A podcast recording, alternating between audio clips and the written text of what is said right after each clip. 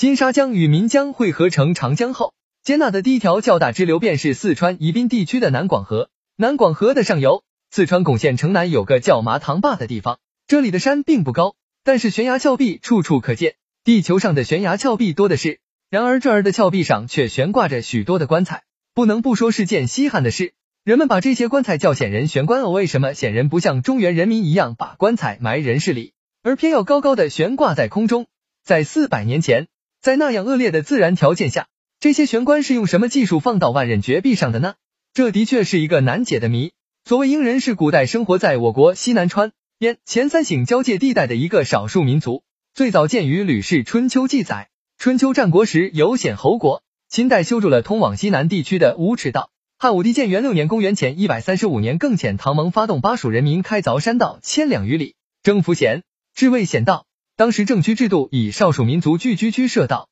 相当于县级。新中国成立后，在一九五七年归宜宾市管辖。据研究，秦汉时期的坟人就是魏晋南北朝时的仆人，魁为仆的一些，也就是唐宋时代的辽人。也有人认为今天傣族或白族就是古代凡人的后裔。悬棺一词最早见于南朝梁陈之季学者顾野王所记。悬棺葬是一种将死者遗体放人棺内，在质子悬崖上使之风化的葬法。据四川通志记载。巩县有座棺木山，其为显蛮所居，常于崖端凿石整钉，置棺其上，以为吉林。一九七四年，四川省博物馆会同巩县有关单位曾在麻塘坝共同清理过十具棺材，他们从悬棺中发现两只青花瓷器，经鉴定是明朝正德、嘉靖年间景德镇的产品，由此推算，其中有些棺材已经在空中足足悬挂四百多年了。临近麻塘坝的兴文县苏马湾高崖壁立，也布满了层层悬棺，约有五十多具。蔚为奇观。另外，四川境内长江沿岸的钱江市东南官渡峡、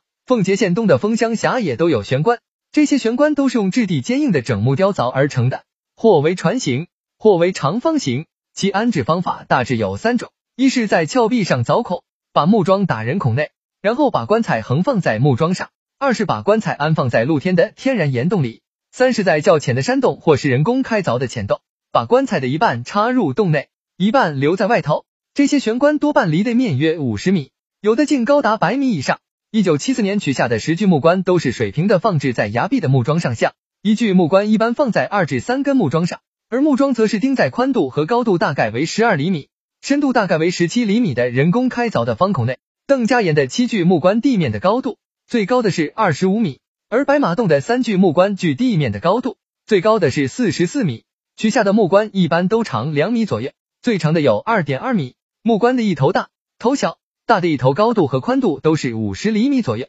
小的一头的高度和宽度都是四十厘米左右。木棺棺盖的形状有两种，一种的盖顶是弧形，一种的盖顶是两面斜坡的屋顶形。此外，还有的盖顶形状介于二者之间。在有的木棺的端头还钉有一块木雕装饰，它的形状既像手掌又像是火焰。这种装饰的具体含义是什么？我们现在还不太清楚。在有的木棺的端头横着钉有两根木棒。大概是为了抬棺所用，木棺都是用整木挖凿而成，木棺的内外都不修不漆，木纹清晰可见。从木棺上残存的痕迹来看，显然在制作木棺时没有用过木具，而可能是用铁斧和铁凿挖成的。棺盖和棺身之间有子母榫扣合，目的是为了防止棺盖脱落。在棺盖和棺身之间还用铁抓钉扣紧棺身和棺盖。木棺的木质坚硬，历史文献和民间都传说是用马桑木制成，但经过专家的鉴定。用的却是楠木。这些悬棺中的随葬物品不多，除了衣服之外，十具悬棺中随葬的所有物品一共现有四十多件。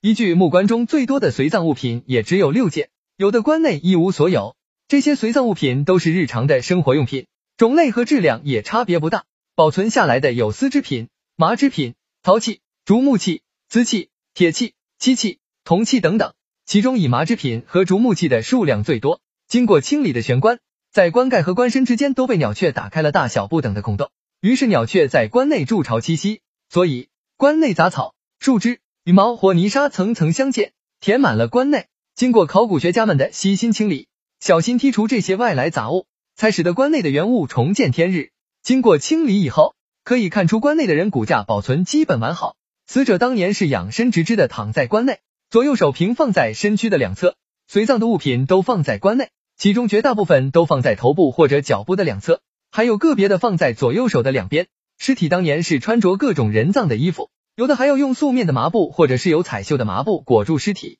再用针线将麻布缝合。五号棺的死者是一个男性，在他穿着的服装外面还裹着彩绣的麻布，上身的外面第一层到第四层穿的都是对襟的绣花马褂，有丝绸的，也有麻布的。最里面两层是两件丝绸的深蓝色上衣，下身穿的是两件丝绸的彩绣短裤，在短裤的左右下方各绣着一个意味深长的图案，左边是四个汉字的王字，右边是四个姓欧，脚上穿着麻布的袜子。这个死者可能是一个相当重要的人物，所以才能在短裤上绣有王字。随葬多件丝绸的服装也显示出死者生前的富有。除了服装之外，还有五件随葬物品，即马网席、竹筒、竹钵、瓷酒杯和陶碗各一件。六号棺的死者也是一个男性，他的最外面第一、二层穿的是黄色丝绸的通身长衫，第三层是麻布的通身长衫，第四层到第七层是白麻布的上衣，有花边的彩色绣花，第八层是一件蓝色的对襟短内衣，最里面两层是白麻布的对襟内衣，下身穿的是一条彩绣短裤，小腿上还绑有彩绣的绑腿。死者的随葬物品也有五件，有麻网袋、竹帛、木碗、牛角和剑形木板各一件。死者的身份可能是一个巫师，而绑有击鼓的剑形木板和牛角大概就是他做法的器具。四号棺的死者是一个老年女性，她的头上戴着鹿顶的蓝色丝绸披风，镶有花边，披风垂在身体后面，上身的胸部和腹部各有一条方巾覆盖着，方巾大概一尺见方，在胸襟的内面缝有三个小的香囊。上身最外面一层的服装是一件对襟的麻布长褂，一直到膝部，长衫上还镶有花边和行绣。上身第二层到第七层服装是麻布的坎肩，没有袖子，但是也镶有花边和彩绣。下身最外面一层服装是一条左右开缝的麻布裙子，镶有花边。下身第二层是一条夹层的裙子，外层是天蓝色的丝绸，内层是红色的离子。下身第三层是一件深蓝色的通身麻布褶叠裙，下身第四层到第六层是三件白麻布的通身褶叠裙，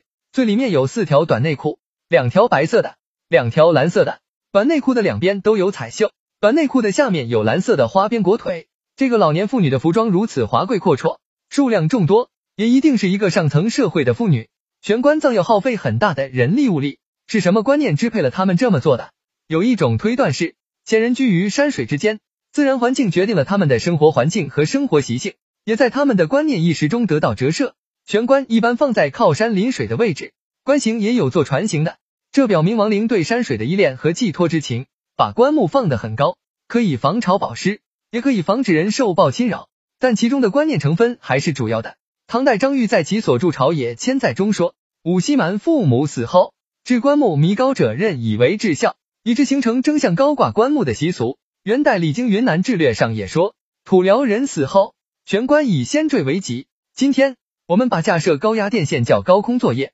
远在千百年前。人们要把死沉死沉的棺材搬到悬崖峭壁上，论难度，论高度，不亚于高空作业。当时到底用什么巧妙手段把这些棺材搬到这么高的地方的？人们对此猜测纷纭，甚至蒙上了一层神秘色彩，因而也有把悬棺叫仙人柜，把悬棺葬山岩叫神仙岩。第最普遍的猜测是栈道说、吊装说和下悬法。栈道说者认为，在山崖上凿口子，铺设栈道，然后把棺材悬放在半山腰。或推人自然山洞内，葬完后撤去栈道。吊装论者认为棺材是由下往上吊装上去的，很可能使用了某种原始的机械。这两种说法既有合理的成分，也有难以服人的地方。由于古代悬棺葬盛行于长江以南的丘陵山地，一九七三年福建武夷山非法盗棺的犯罪行为，也许给悬棺葬程序做了最好的注脚。该年九月，有两个盗棺人买了数百斤粗铁丝，制成软梯，上端紧绑在岩顶的大树根部，一人把风。